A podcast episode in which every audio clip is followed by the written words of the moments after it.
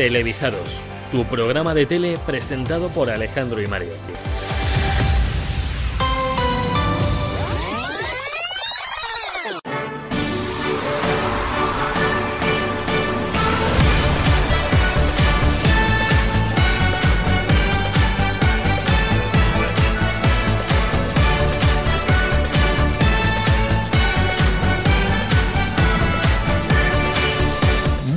Días y bienvenidos de nuevo a Televisados. Bueno, ya estamos aquí con otro programa nada más, como no podía ser en la semana ya Eurovisiva. Esta frase ya la habréis oído en, nuestro programa, pero hoy hablaremos como no podía ser de otra manera, de Eurovisión. Ya está aquí una de las semanas más esperadas del año, la del Festival Europeo de la Canción.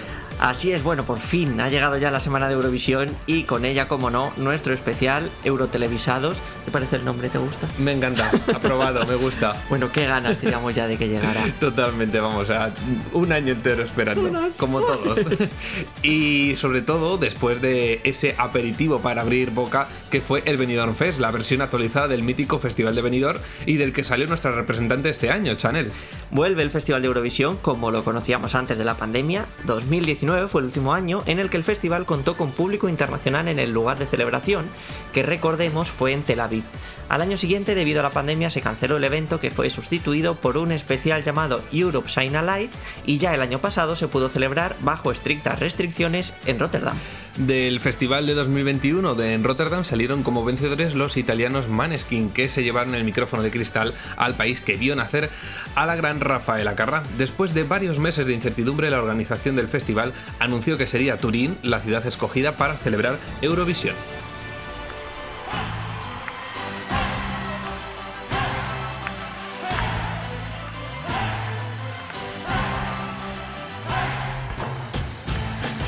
Qué subido me da esta canción. bueno, es uno de los temas míticos del festival. Estamos escuchando Wild Dances, de la canción con la que Ruslana, representante ucraniana, ganó en Estambul el Festival de Eurovisión en el año 2004. Ya os imaginaréis que el televisado de hoy va a ser muy musical. ¿Ah, sí? No me lo imagino, no me esperaba para nada. Bueno, había. Como, había pistas. Había pistas. Eh, bueno, pero bueno, no os preocupéis que no vamos a hablar, con esto de la música, no vamos a hablar de la orquesta, de la ruleta. Comenzamos este programa comentando la edición de este año. Nada más que y nada menos que 40 países participan en este Eurovisión 2022. De esos 40, 25 llegarán a la gran final del próximo sábado 14 de mayo. La selección de los finalistas se hará mediante dos semifinales del martes y el jueves, pero hay cinco países que ya tienen asegurado el pase a la final. ¿Quiénes son, Alejandro?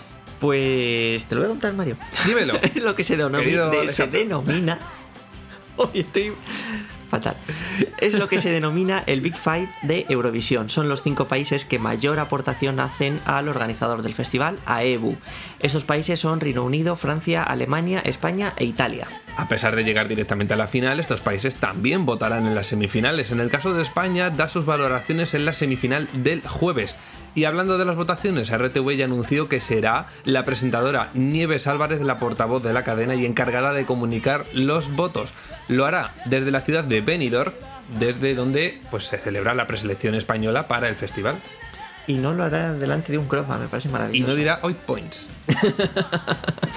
en fin, tanto las semifinales como la final las podremos ver en la 1 de televisión española por primera vez se emite en la cadena principal de RTV las semifinales. Esto es indicativo también del interés que estamos viendo por parte del ente público en el festival. Y bueno, ¿quiénes serán los encargados de presentar este año esta fantasía televisiva? es que se me ha ido. Tenía que sonar antes cuando has dicho lo de que se va a ver las semifinales en la 1, pero es que ha tardado en cargar. Hay retardo. ¿Quiénes pues serán los presentadores? Serán, serán tres personas. Esto es como las galas de José Luis Moreno. Espérate que no haya otra en, en voces, ¿no? Este paso, pero bueno, con presentadores corales. Los elegidos eh, son el presentador Alessandro Catalán, el cantante Mika y... No entiendo ni papa. Me han dado un parraque. Porca vaca, porca miseria, caso. ¿Qué coño? Ella, efectivamente ella, Laura Pausini, la de los grandes momentos de la voz de Antena 3 y además ya conocemos las actuaciones del interval de la gran final. Como viene siendo habitual, el anterior ganador del festival actuará durante las votaciones, así que volveremos a ver a Maneskin sobre el escenario de Eurovisión y aprovechando que le tienen de presentador, también Mika amenazará, perdón, amenizará la velada con su peculiar pop.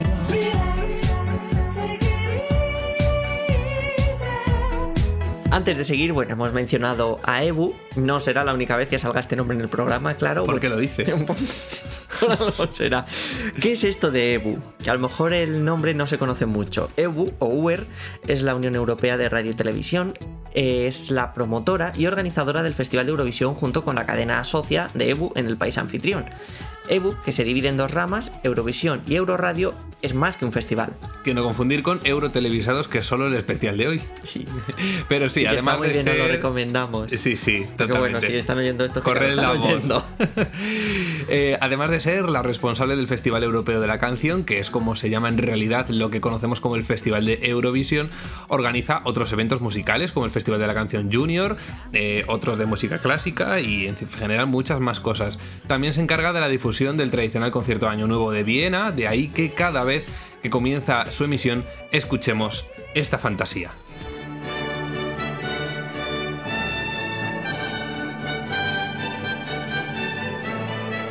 El preludio del Te Deum de Charpentier es uno de los símbolos de EBU que, Charpentier. que en cada una de sus emisiones acompaña el logo de Eurovisión.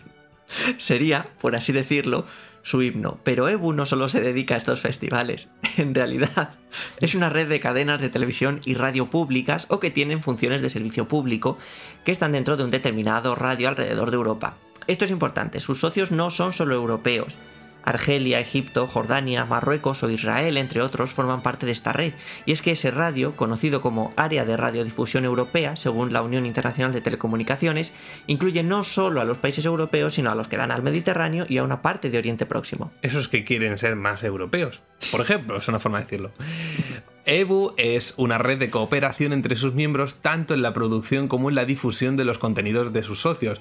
Facilita además la retransmisión de eventos que requieren de grandes medios técnicos y también funciona como una productora de asistencias técnicas tanto para sus socios como para terceros. Es decir, ofrece a las cadenas medios para hacer conexiones en directo desde prácticamente cualquier parte del mundo. Una cosa de lo que sería Quality, pero a nivel muy tocho. Quality ya lo vais buscando vosotros por internet. Con el tiempo, EBU abrió la puerta a que entraran países aso- asociados fuera de ese área europeo para poder abarcar el mayor eh, número de zonas. De ahí que veamos, por ejemplo, Australia participar en el festival, porque a los socios se les puede invitar a participar.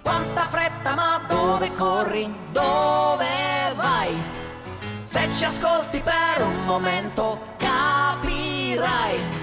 Lui è il gatto ed io la volpe, stiamo in società di noi. Italia es este año el país anfitrión, en concreto la ciudad de Turín, la capital de la región del Piamonte, una de las ciudades más importantes del país, sobre todo por su historia. Comenzó siendo un asentamiento celta y llegó a ser la capital del Reino de Italia en 1861 al ser la sede de la Casa de Saboya. Tengo un chiste a ver si... No, ¿Te no, no es- No no tiene nada que ver con momento. su rima, ¿eh? Ah, vale. Digo, no, no tengo aquí la censura preparada. Mejor es la casa real con la peor rima que ha existido. Pero bueno, es de un Ahora señor que va por, por la calle y le pregunta a otro, oiga, disculpe, ¿me puede decir la calle Saboya? Pues, oiga, si la pisa usted muy fuerte, sí. Por favor. ¿Cómo consigo yo ahora leer? Bueno, en Turín se encuentra también un importante polo industrial, no de limón, no de naranja, sino industrial, siendo sede de empresas como Martini o Fiat. En el año 2006 se celebraron los Juegos Olímpicos de Invierno y para ello se construyó el Pala Alpi Tour, el pabellón en el que estos días alberga el Festival de Eurovisión. Este estadio tiene una capacidad máxima de 18.000 espectadores. No, creo que no tenemos los datos exactos del número de entradas puestas a la venta, pero Porrón. bueno, en esta ocasión Porrón arriba, porrón abajo.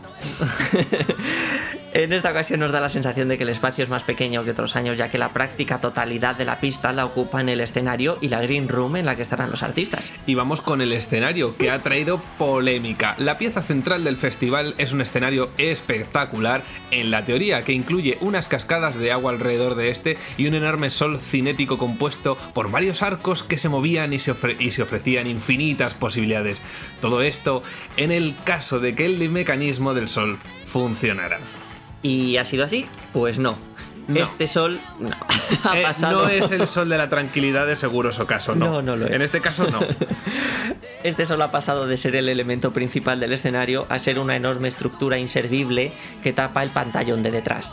Al parecer ha habido problemas técnicos con esos arcos y la RAI, la cadena italiana anfitriona, comunicó en un principio que el sol se iba a mover a una velocidad mucho menor y finalmente pues que hay eclipse, que el sol no se mueve. eclipse. Eurovisión está eclipsada. Por cierto, los arcos me recuerdan muchísimo, y el grafismo también, al programa de la NBC, el Today.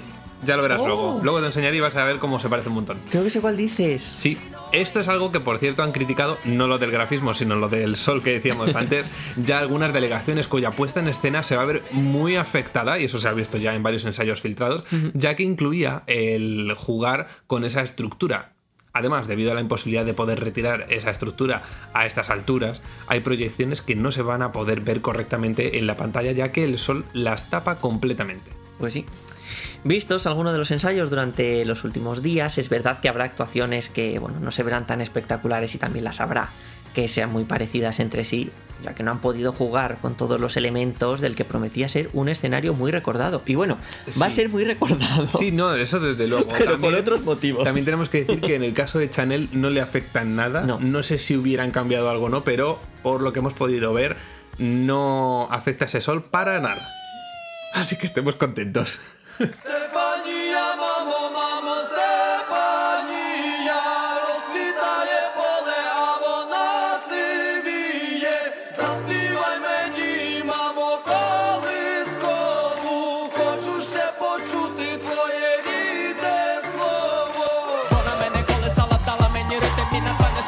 cuanto a esas actuaciones, por lo pronto tenemos como favoritas en las apuestas a Ucrania en primera posición con casi el 50% de los votos, seguido de Italia, Suecia, Reino Unido, España, pero no podemos fiarnos al 100% de esto.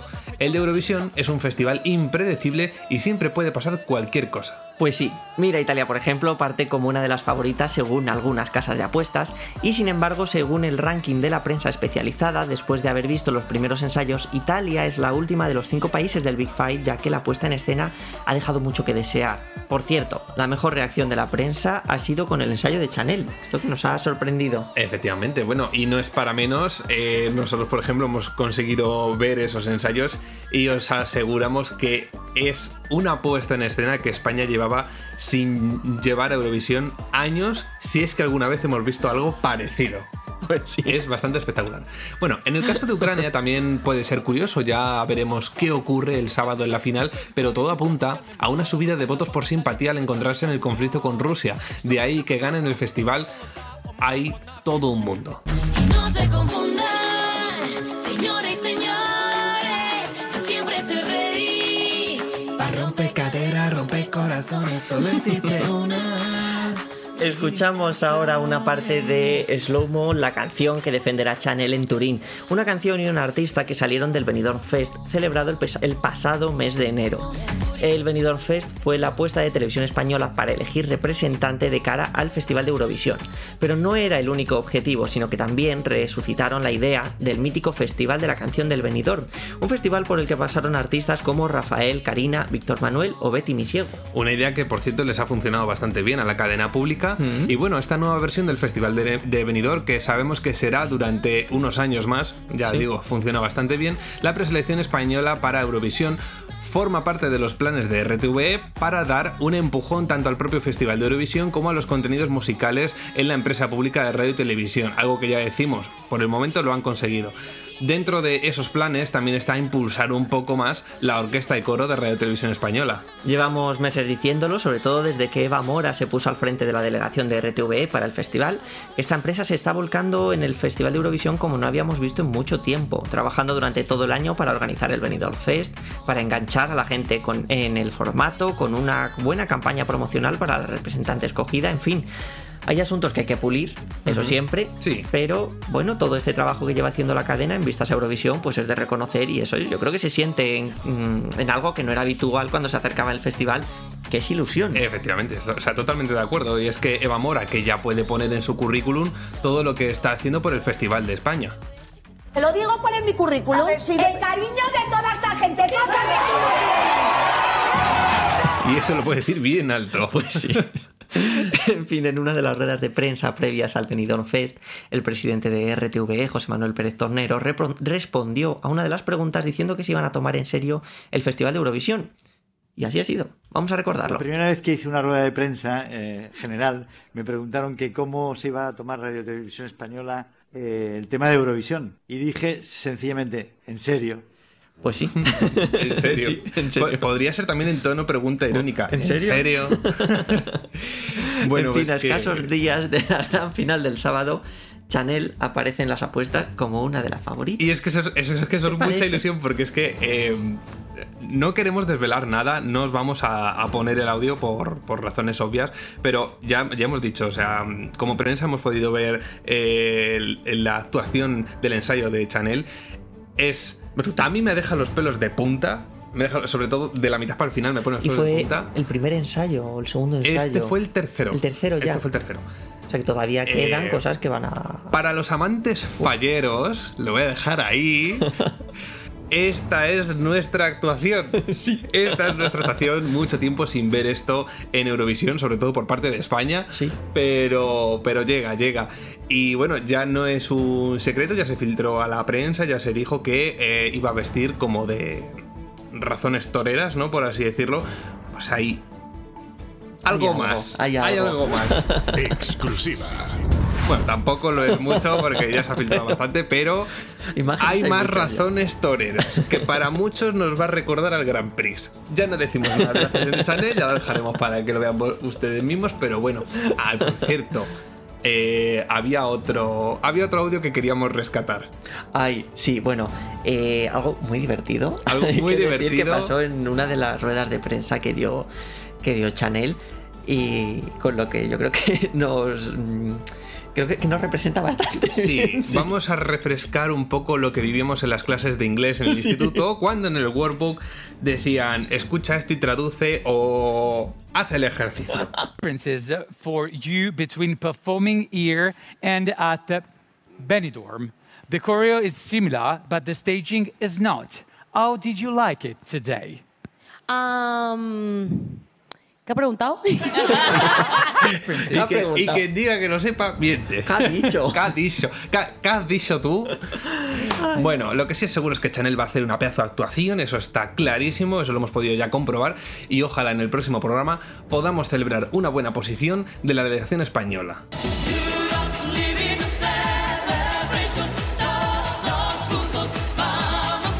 ¡Qué temazo!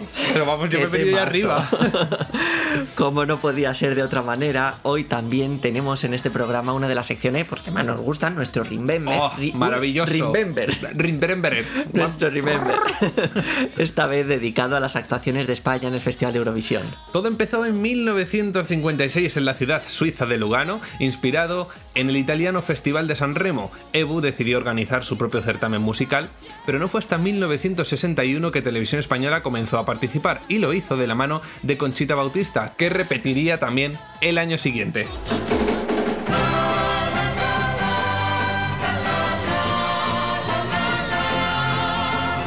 Bueno, la primera victoria de España en el festival vino de la mano de Masiel con su famoso La La La. Y años después del la la la al mo mo mo.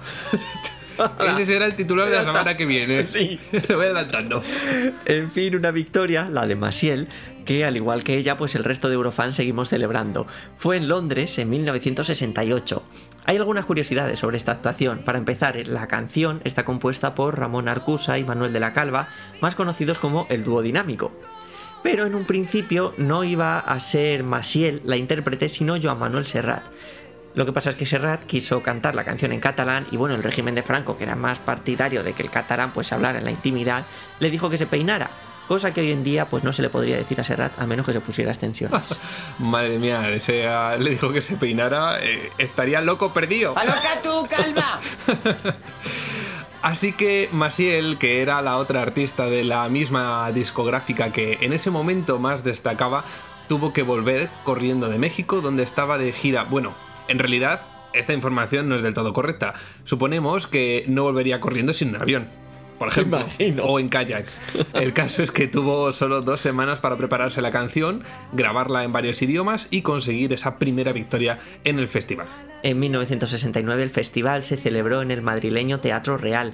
La presentadora fue Laura Valenzuela, una de las míticas de televisión española que estuvo al frente del programa Galas del sábado y a la que vimos también luego en la competencia presentando Telecinco, dígame. Pues con esta edición. Aquí el espectador. Estoy hablando con Kiko. La señora número... Señorita número 3, ¿qué le ha pasado en la valla? En fin, con esta edición, la del 69, llegó la segunda y de momento última victoria española en el festival.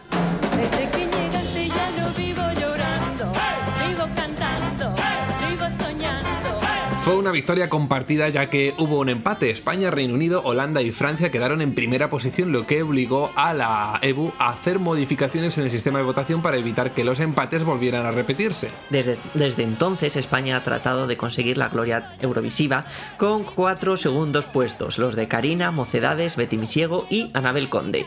De hecho, en la gala especial del 50 aniversario del festival, en 2005, se seleccionó Eres tú de Mocedades como la mejor canción que había llevado España hasta el momento. Lo corroboro. Maravillosa. Voto también por eso. Otras buenas posiciones, el tercer puesto para Bravo con su tema Lady Lady o la cuarta y quinta posición para Sergio Dalma y Azúcar Moreno respectivamente. Rafael, Nina, David Cibedra consiguieron las sextas plazas. En los últimos años, los mejores puestos todos entre los 10 primeros han sido para Rosa López, Ramón del Castillo, Pastora Soler, Ruth Lorenzo, Beth Bodegas, que nos regaló este himno.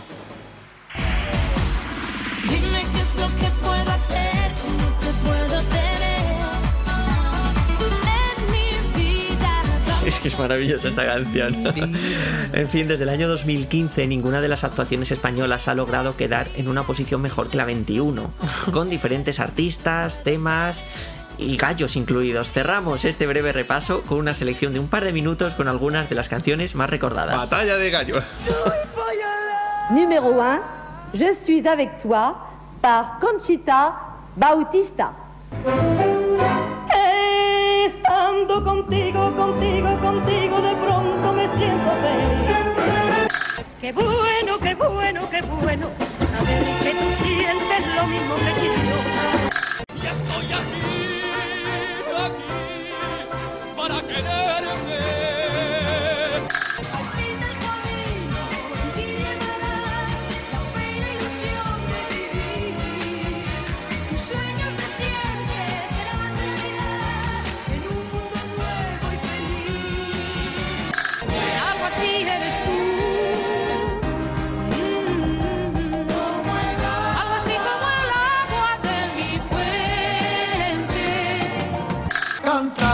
La vida, si queréis tener cantar, alegría de vivir. Todo el mundo quisiera una canción que hable de paz.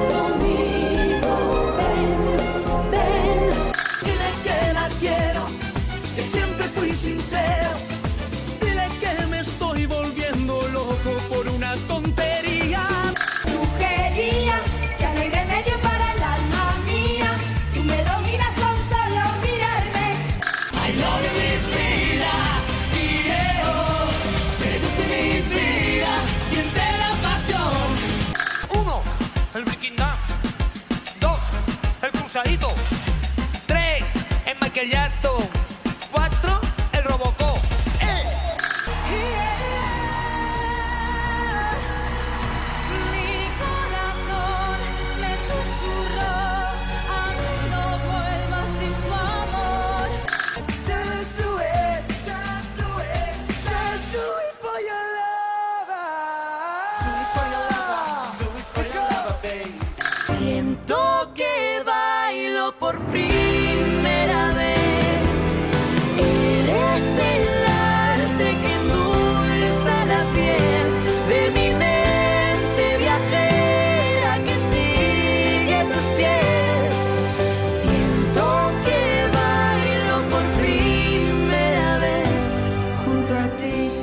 A mí no me bajan, mira, a mí no me bajan ni me van a bajar nunca del carro de que esta canción es una Sí. maravilla. Y sobre todo porque fue la primera que vimos juntos en el festival. Sí.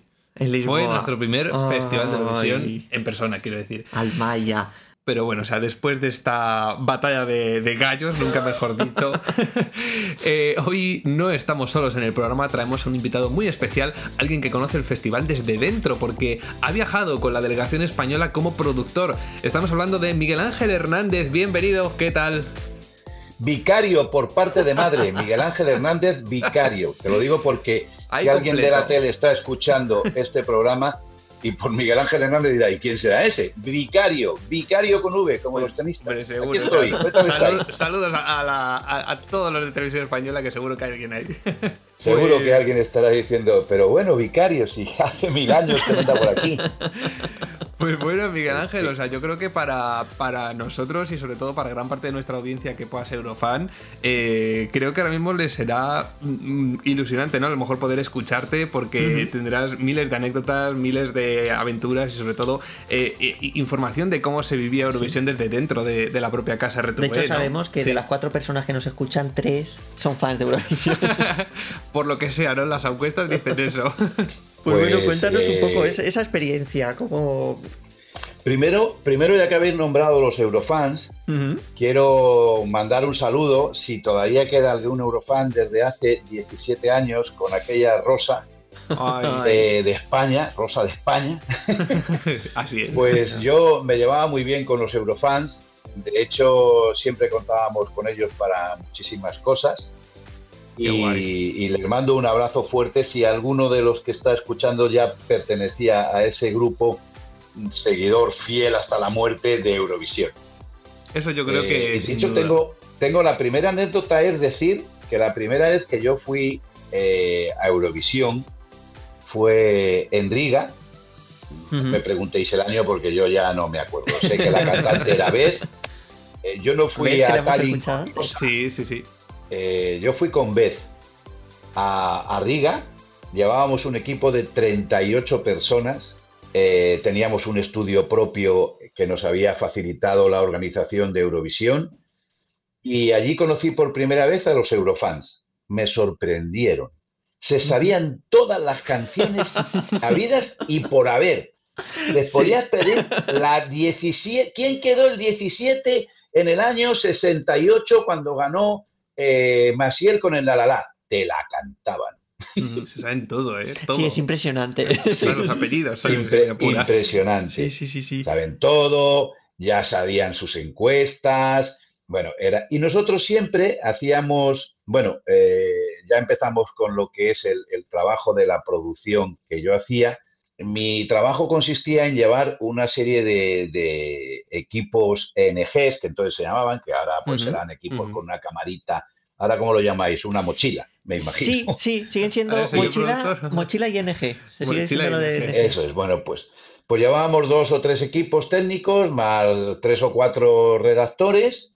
Allí llevábamos también los laptops para editar las piezas y a través de una ETT, una estación terrena transportable, fíjate lo que me acuerdo todavía, pues enviábamos, enviábamos estas piezas pues para los distintos programas del corazón, para los telediarios, en fin, había que tener en cuenta que cuando yo empecé veníamos de Rosa, que había levantado un boom que sorprendió a, a propios y extraños. Fue todo un fenómeno. Sí, sí. Luego ves- Triunfo. Sí, eh, luego ves también hizo, eh, bueno, un buen papel allí y le seguía muchísima gente. Entonces, claro, nosotros teníamos una producción desde las 8 de la mañana hasta las 8 de la tarde. Nos pedían piezas desde los programas de la mañana, los programas de, de sobremesa, sobre todo los de corazón. Entonces se llevaba un programa que se llamaba Gente que, que petaba mucho Mm. y Corazón, Corazón estaba Cristina García Ramos en los sábados. Bueno, todo ese tipo de programas eh, aceptaban con, con buen grado eh, las noticias de Eurovisión. Un poco ya como, como la televisión circular de, de Mediaset, ¿no? Sí. De- todo se retroalimenta de, de lo mismo. Joder, pues qué maravilla. Bueno, un poco, Claro, eso está un poco cuenta- volviendo, ¿no? Este año. Por lo que parece yo veo a Chanel en un montón de programas de tenis española, hablando sobre ello. me Y lo que nos ha llamado mucho la atención es que las semifinales se emitan en la 1, Sí. que antes se emitían en rtv.es o se emitían en la 2. O solo se emitía una. Esto es, una cuestión, esto es una cuestión de audiencia.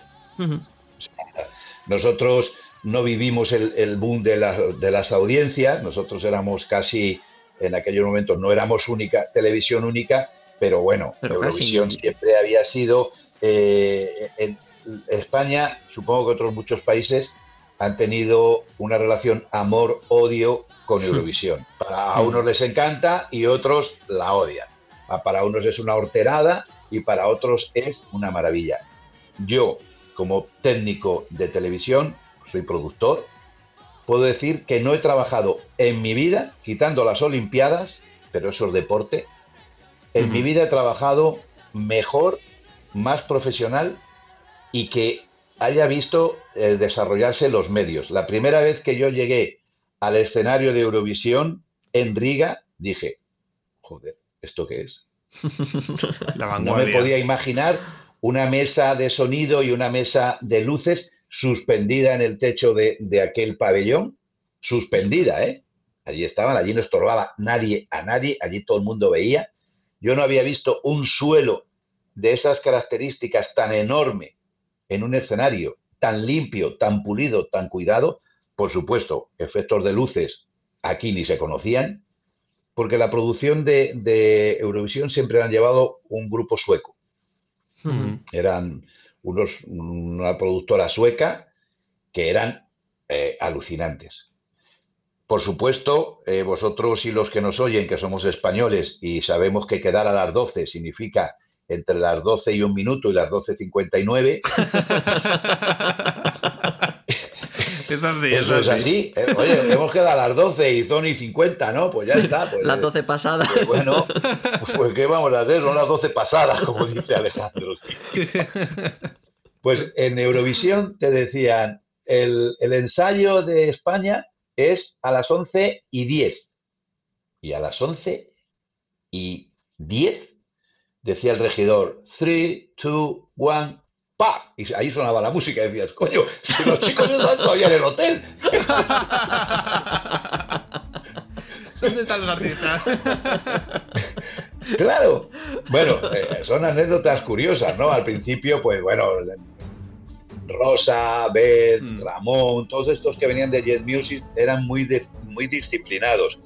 Pero luego ya empezaron, empezaron las pruebas que hacíamos selección en televisión española, llegaron las Son de Sol, eh, llegó Natch, llegó, bueno, y ya eh, el colmo de, de los colmos para mí como productor fueron las Ketchup.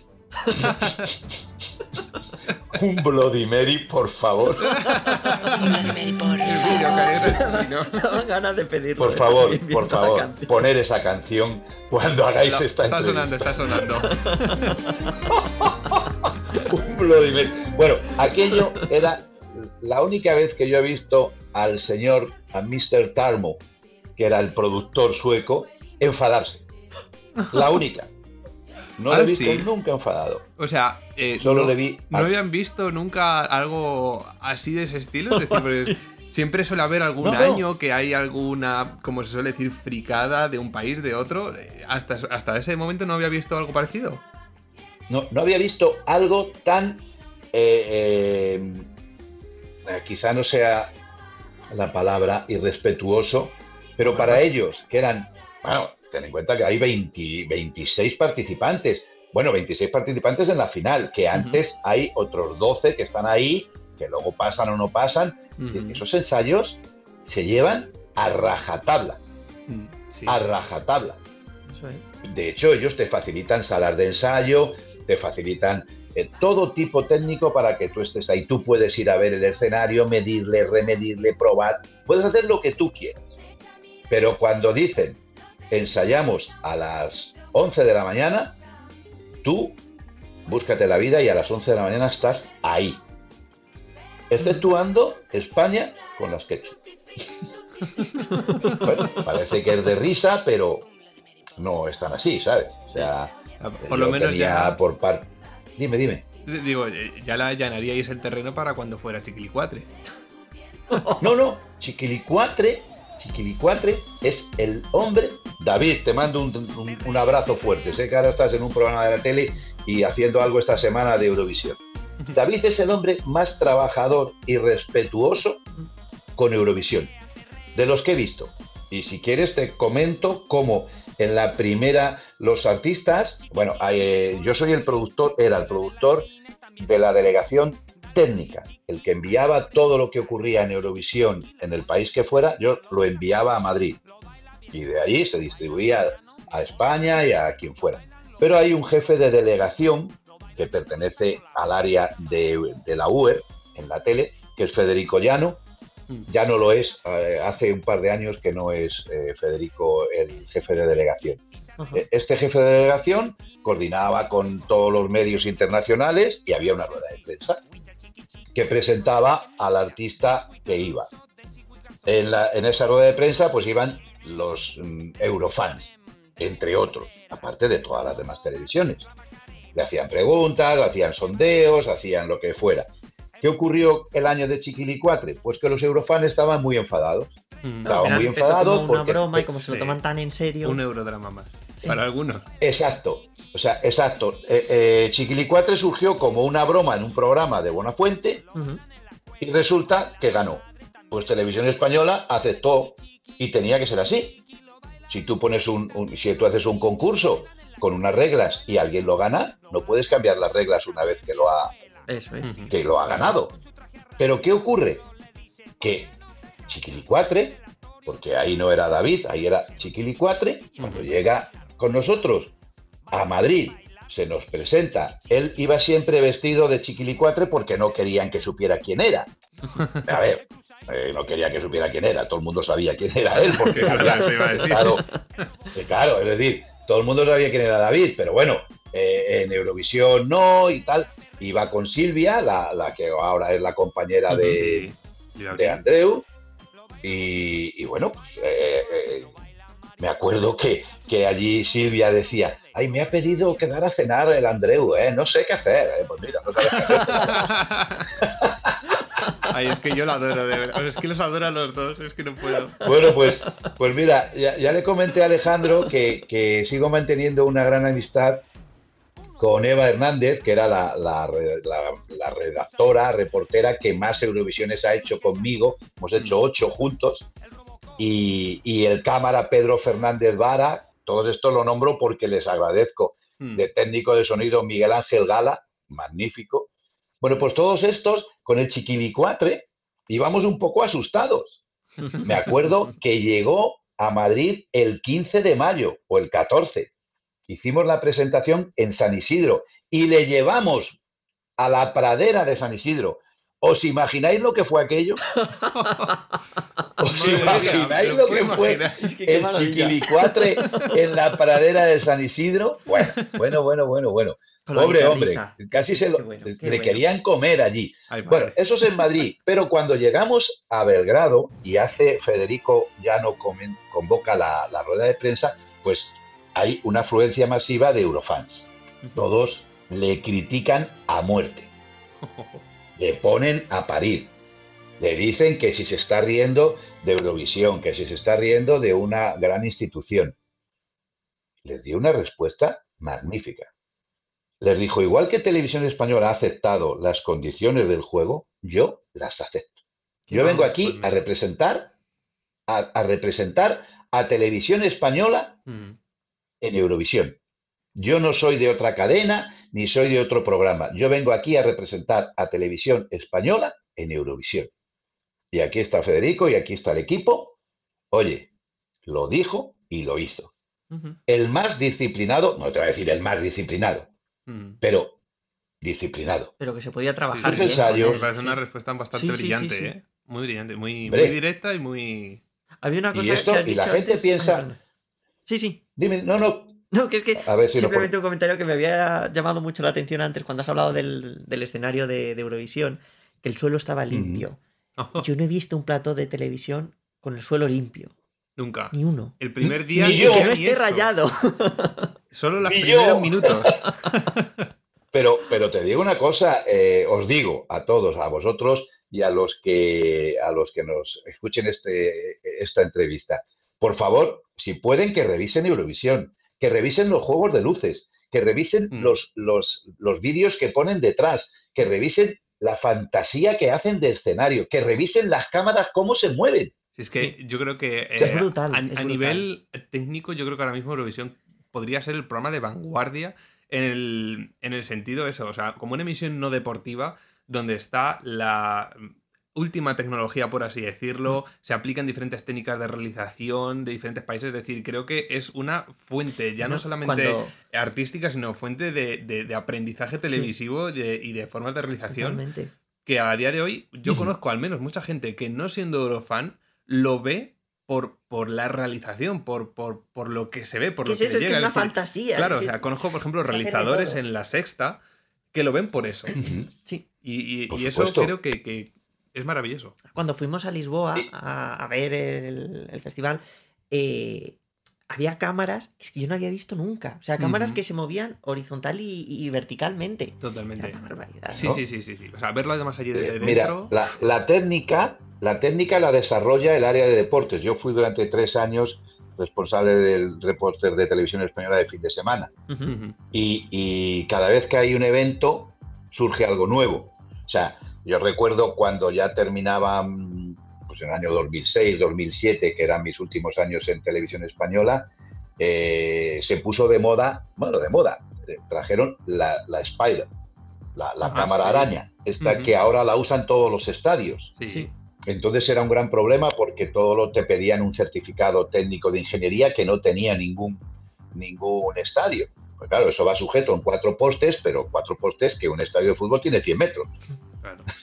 Y, y claro, ese, cablecito y una cámara que pesa dos kilos, cualquiera que sepa hacer una integral, en el medio del campo la, casa la cámara de un kilo pesa 100.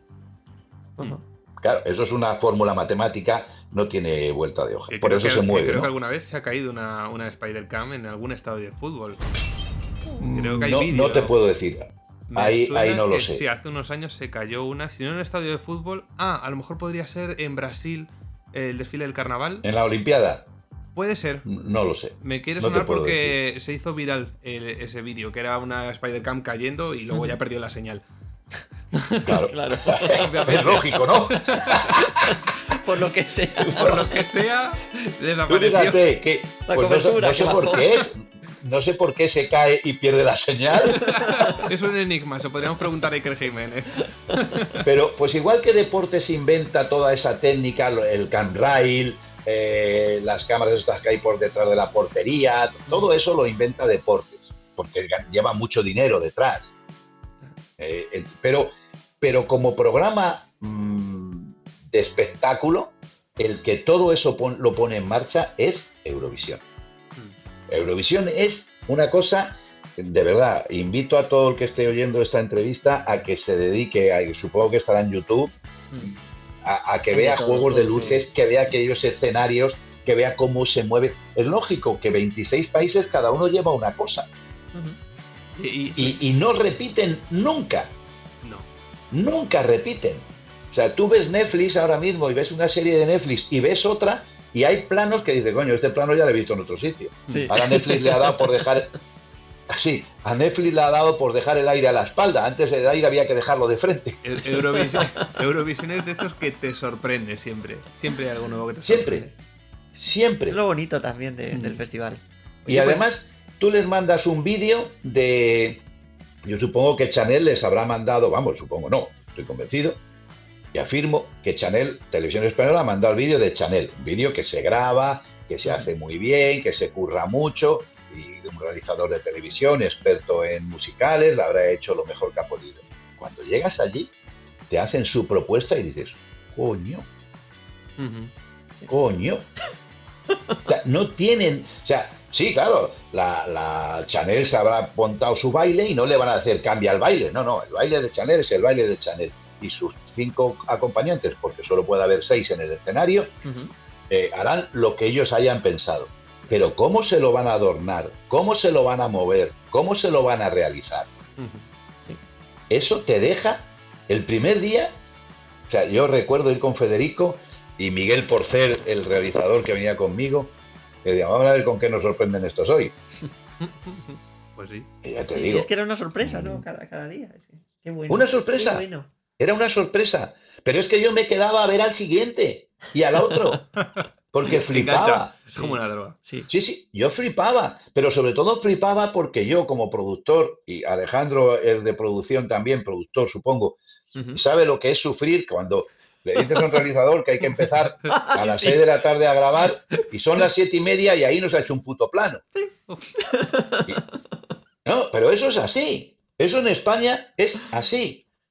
Solo he sí, trabajado con un productor, solo he trabajado con un productor que si dice que a las 6 empieza el ensayo, a las 6 y un minuto ya está, vamos, el ensayo. Y se llama José Luis Moreno. Sé que no es una persona, mira. a lo mejor, pero es el único productor con el Yo que yo he que- trabajado que decía a las 6 Mira que Y a empezaba las ahora seis. hace poco un programa nuevo y, y el programa es media hora de grabación. Y hemos estado más de siete horas para media Para hora. programa ¿Sí? de media hora. O sea, Sí. eh, Tardábamos Sí. en arrancar. ¡Buf! Los, los ceros de cuatro al no día se tardaron semanas en hacer. O sea, fue una cosa. Lo fácil que es decir, venga, Sí, vamos pues. a empezar. Y donde se falle, se arregla, pero empezamos. Claro, claro. Pues Miguel, No, te iba a bueno, decir pero, una cosa, o sea, eh, eh, me está pareciendo muy interesante, Pues pero o sea, o sea, es que me estoy quedando aquí como, como diciendo, Sí. quiero más, quiero más, quiero Sí. más. Y a ver, realmente Oye, pues nosotros... ten- que cortarme, me cortáis, ¿eh? No, no, no, o sea, es que lo que, que sí tengo te- que ir a comprarme una maleta al Pero es lo que mercadillo. no queremos. Claro, es que no queremos, pero sí, por lo menos te quisiera pedir si puedes volver Sí. después del festival para analizar el resultado y un poco más. Y seguir Pues hablando. esto Bueno, yo te voy a decir una cosa. Yo como, o sea. como productor nunca me ha gustado ni meterme en el resultado ni nada, porque ahí los resultados es una cosa muy compleja. Porque de hecho, en todas las reuniones que teníamos en- con la UER, nunca hemos dado con el punto. Porque si son expertos musicales, pues es muy complicado, porque no es lo mismo lo que le gusta a un finlandés que lo que le gusta a un gaditano. Mm, Eso está claro. Claro, que al final es muy Y- subjetivo. Y, si todo. es por votación popular, pues ya se sabe. En España hay un millón de rumanos. ¿Por quién van a votar? España. A Rumanía. Claro. Eso es así. Eso es así.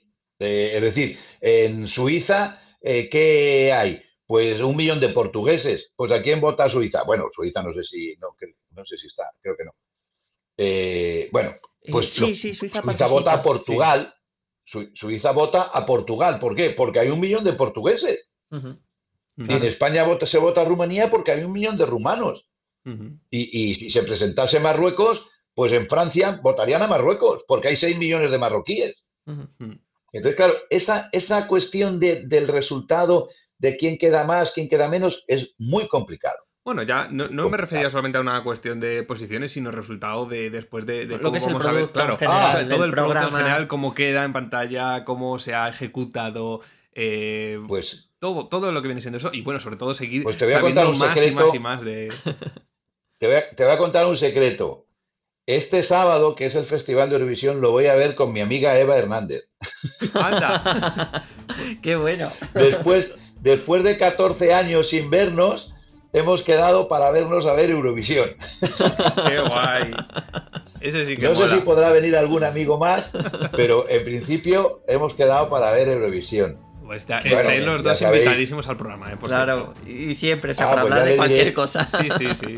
Porque además, Claro. Bueno, te iba a decir que tú eh, habías dicho que tu último Eurovisión trabajando como productor fue en 2008, ¿no? Sí, Yo en 2008 Sí. fue el primer año que vi Eurovisión y desde entonces no he fallado en ninguna cita. ¿y te sabes las canciones? Desde entonces sí, de antes ya Cuéntame, no. a ver quién, a ver quién cantó en el año 72. O sea, ay, claro, es que ahí me pilla, o sea, yo, yo de 2008 para Ah, atrás soy ah, Eurovisión, pues lo- Eurofan de pues- pega. Pues escucha, no lo Saca voy la a decir. No, no, no, no saques la lista ni la tonta. No lo vamos a decir. Por favor, el, el Eurofan que escuche este, esta grabación, que llame a Alejandro y a Mario para decirle quién cantó en Eurovisión en el año 72 representando a España. Eso, ahí lo Eh, dejamos. eh, utilizamos el hashtag Ahí está la Eurotelevisado. pregunta. Ahí está la pregunta. Hashtag Eurotelevisado. Pues sí. Sí, a ver, Pero eso, ese hay yo- mucho fan que se lo conocen todo, Todo, todo, todo, todo, Pero de años que incluso Todo. cuando no han nacido ellos. Sí, sí, sí. No, no, bueno, se saben canciones del año 62, del año, del año 62. Sí, O sea, sí, no te voy a decir, pero se saben cuando fue, eh, yo qué sé, esta que Marujita Díaz, o yo qué sé, todo, todo, todo, todo. Se lo saben todo. Voy a contar ah, una anécdota de los Eurofans.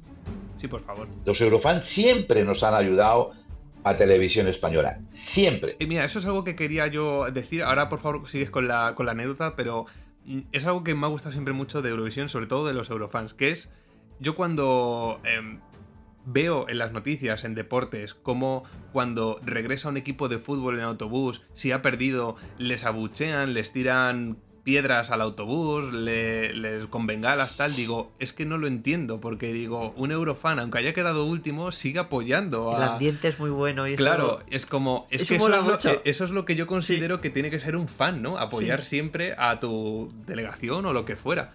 Así que bueno, ya está, solamente quería decirlo. No, no, no, bien, hombre, que yo no tengo que hablar yo solo. Los Eurofans son, son un, un grupo, pues bueno, a ver, es, es variopinto, variopinto. Pero Sí, hay están todos todo, muy enganchados, muy enganchados a esto. Y yo tengo, voy a contar una anécdota muy, muy humana y luego una anécdota muy simpática. En el ensayo de Helsinki, creo que era Nash, sí, estaba Nash allí, pues eh, había un eurofan que era diabético. Y venía yo del ensayo corriendo y le veo allí medio tirado en, en- una silla eh, en, el patio de butacas, allí, con otros dos o tres eurofan, con su amigo, un amigo suyo que iban siempre juntos. ¿Y qué le pasa? dice, no, que le ha dado una bajada de azúcar, tal. Yo salí corriendo, fui a, a un camerino, al primero que vi, yo no miré si era mío o era de quién, y agarré fruta, plátano, tal, no sé qué, pum, pum, y se lo llevé. Bueno, el chaval, claro, cuando vuelve a comer fructosa y, y tal, pues se recupera. ¿Te quieres creer que esa noche en mi habitación del hotel había una botella de vino que en Helsinki tuvieron que dejarse el sueldo, me imagino, para ponerme una botella de vino en mi habitación? Qué maravilla.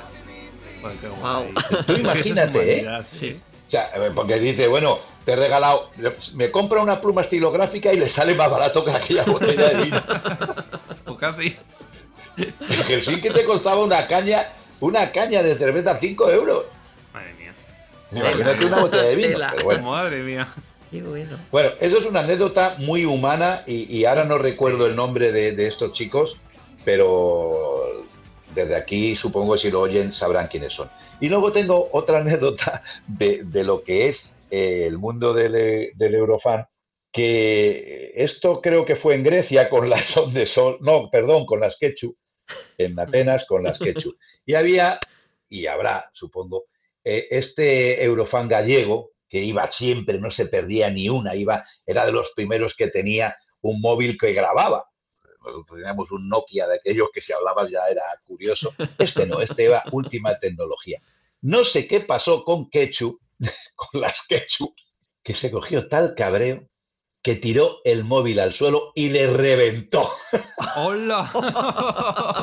con tal, o sea, con tal mala leche, no sé qué le hicieron, no sé qué le hicieron, no sé qué cabreo se pillaría, pues sería a grabar el ensayo y como si era a las 11, pues no llegaron hasta las once y media y como allí tú tienes tus 40 minutos y aquí Ujú. pasa allí Gloria, a los 40 Claro. minutos te tienes que ir, es. este chaval no pudo grabar, se cogió tal cabreo que agarró el móvil. Acabó como la cámara esa que se cayó. Sí, acabó como la Spider cabré el suelo. Bueno, ¿cómo? El móvil acabó que tuvimos que estar recogiendo móvil dos horas. Pero, chaval, pero- Sí, Luego me la encontré por la noche en, en la- eh, en el club, en el Euroclub, porque allí Sí. todas las noches hay una fiesta donde se reúnen todos los Eurofans. Todos los que tienen acreditación se reúnen, porque Eurofan, eh, perdón, Eurofan, Eurovisión tiene un ambiente tan humano, tan de amistad, con todas las delegaciones. O sea, todas las delegaciones hacen un día una fiesta. Evidentemente, si estás una semana y hay 36 delegaciones, no puedes hacer una, porque tendríamos que estar 36 días, lo cual sería estupendo, pero no puede ser. Entonces te juntan delegaciones, pues nosotros lo hacíamos a lo mejor un año con los suecos, los griegos y los no sé quién, y total. que hacías esta fiesta. Todos los días, todos los días, desde eh, ayer que se presentó hasta el domingo que acaba, todos los días hay una fiesta en el Euroclub. Todos los días. Pero hasta las 5 de la mañana, ¿eh? Como poco. Y luego estás allí a las 10 como un señor, currando. Menos las ketchup. las ketchup, por favor, las ketchup ni, ni nombrarlas. Ni nombrarlas, de verdad.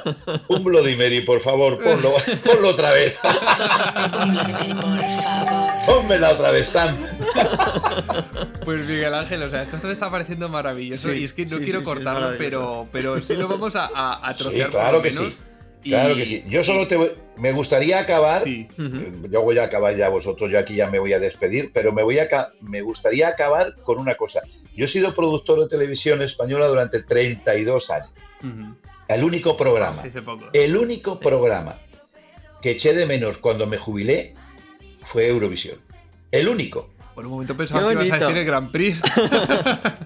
Pues no, y también lo hice. Ay, Ni las bodas reales, Por las favor, bodas reales, exclusiva. Hablamos con el También productor es- del Grand Prix. No, no, no, no, no. Ah. Yo hacía para el Grand Prix una cosita muy pequeña. Y durante una, nada, una sustitución. No, no.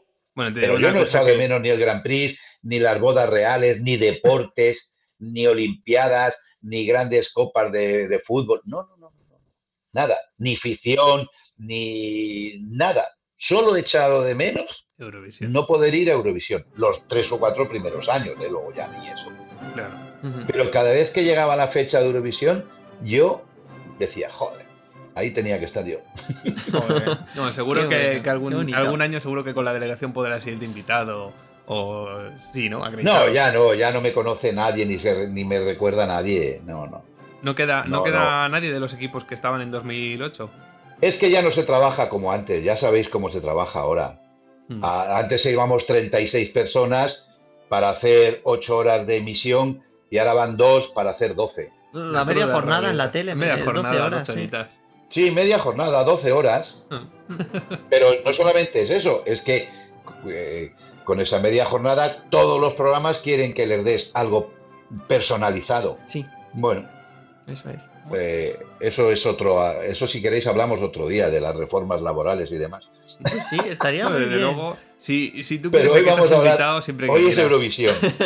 Sí, esta semana es De la, verdad que la Euro, que- Eurosemana. Sí, yo de verdad mando un abrazo a todos los eurofans que de verdad que son estupendos, a la delegación de, de televisión española. Me- Vamos, yo que sé cómo está pasando televisión española y por los momentos que está pasando y que sigue haciendo el esfuerzo para ir a Eurovisión, porque eso cuesta dinero, ¿eh? No creéis que eso es gratis. Ujú. Y, pero bueno, eh, yo creo que es una de las cosas que... Y, y, por supuesto, los que dicen que es una horterada, pues bueno, pues es una horterada. Pero es nuestra horterada. pero también, Es nuestra horterada, pa' gusto en los pero colores. también era una horterada el pantalón campana, eh, las, gafas de, las gafas de piloto y el, y el Lacoste. Pues bueno, pues sí, Oye, todo es una horterada, pero todo está ahí, ¿no? sí, eso Pues es. sí. Y, Joder, a, a pues- mí me parece magnífico. Y os doy las gracias a vosotros por acordaros de, de Eurovisión y hacerme sacar estos, estos momentos que creo que me he alargado mucho. Podéis cortar. No pasa nada. Es que ha sido. No, no queríamos tampoco cortar No, no, no, nosotros, no. es que es así. Era muy Bueno, interesante. Y pues- seguro que quedan muchas más historias y muchas más anécdotas y mucha más Joder, información. pues imagínate, imagínate si nos pusiéramos a contar aquí como los viejos. Así que invitadísimos los viejos. Siempre que quieras, ya sabes. Sí. Porque nos Sí, quedarán mil y una como- preguntas, cómo se organiza, cómo se hace, cómo, cómo tal. Pero bueno, hoy yo creo que con todo lo que nos has contado, que no es poco, y, y- y con toda la semana Eurovisiva que queda por delante, a la vuelta, para el próximo, Ujú. te tendremos, seguro. Pues por hoy tenemos bastante. Sí, yo creo que hay bastante. La verdad que ha sido todo. Hay más de todo muy media hora de entrevista, Sí, pero, sí, sí, pero sí. bien, o sea, no sé, Sí. me ha encantado, es que se me ha Ha pasado volando. Muy bien, muy bien, muy bien. Así que nada, muchísimas gracias.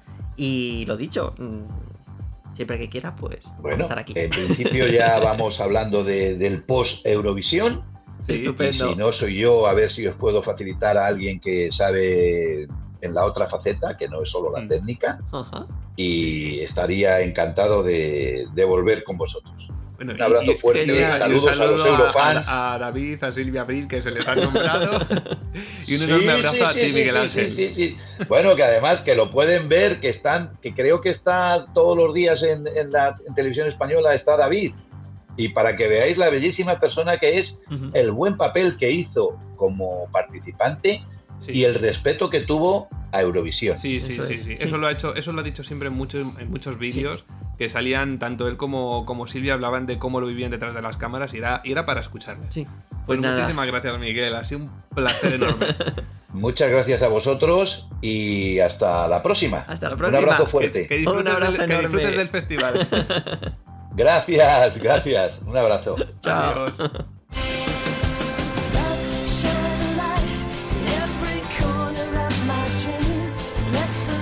Y vamos llegando ya al final de este especial, pero antes queríamos Oh. dejaros una pena, algunas curiosidades sobre el Festival de Eurovisión. Se ideó con la intención de unir y entretener a una Europa dividida tras la Segunda Guerra Mundial, un festival que comenzó cuando las emisiones regulares de televisión española no habían llegado todavía. Es más, la idea original era celebrar un concurso musical radiofónico, ya que no había tantos hogares europeos con aparatos de televisión. El certamen se celebró en mayo de 1956, pero hasta el 28 de octubre no comenzaron esas emisiones regulares en televisión española. Por aquel entonces el festival se llamaba Grand Prix de Eurovisión. Luego vinieron otras versiones del Grand Prix a nivel nacional que fueron todavía mejores, pero que poco tenía que ver con aquella tendencia musical. Pues sí, eh, Eurovisión podría haber nacido así y efectivamente yo creo que en cierto modo lo ha conseguido bastante. Sí. Nada que ver cómo se ve eh, hoy en día, cómo se veía en aquel entonces y, y muchísimo futuro por delante. Bueno, ya vemos que hasta Ay. se ha exportado a América Y este año había pasado. también rumores de hacerlo en Asia y bueno, Sí, en fin. no, este año pasado no, que digo, este año ¿Este ya año? Se, había, se había estrenado el American Song Contest. Bueno, si hubiera continuado además con ese nombre, como decíamos, podríamos, podría haber enviado a Ramón García con Calista, la vaquilla artista. Yo no digo nada, pero muchos se van a acordar de Ramón García después de la actuación de Channel en Eurovisión.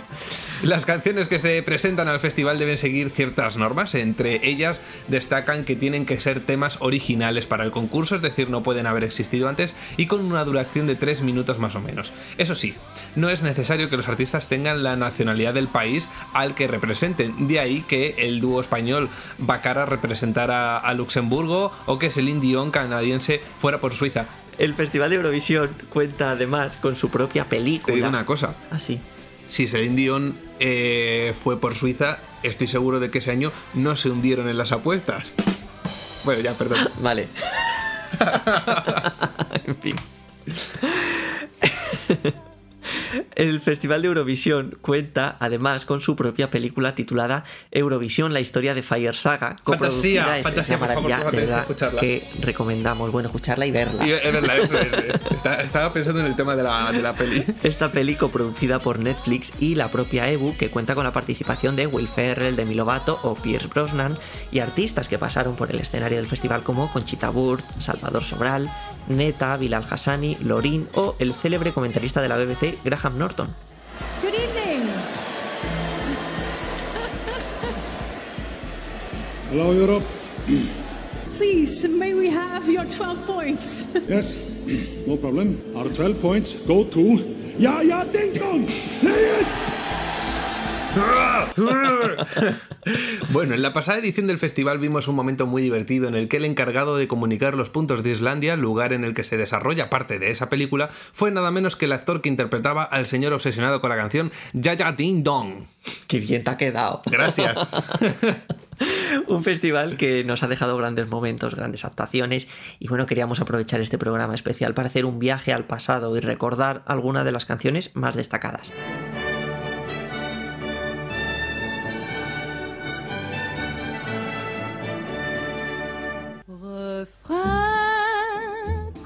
Du ciel, parfum de mes vingt ans. Que dans les chansons,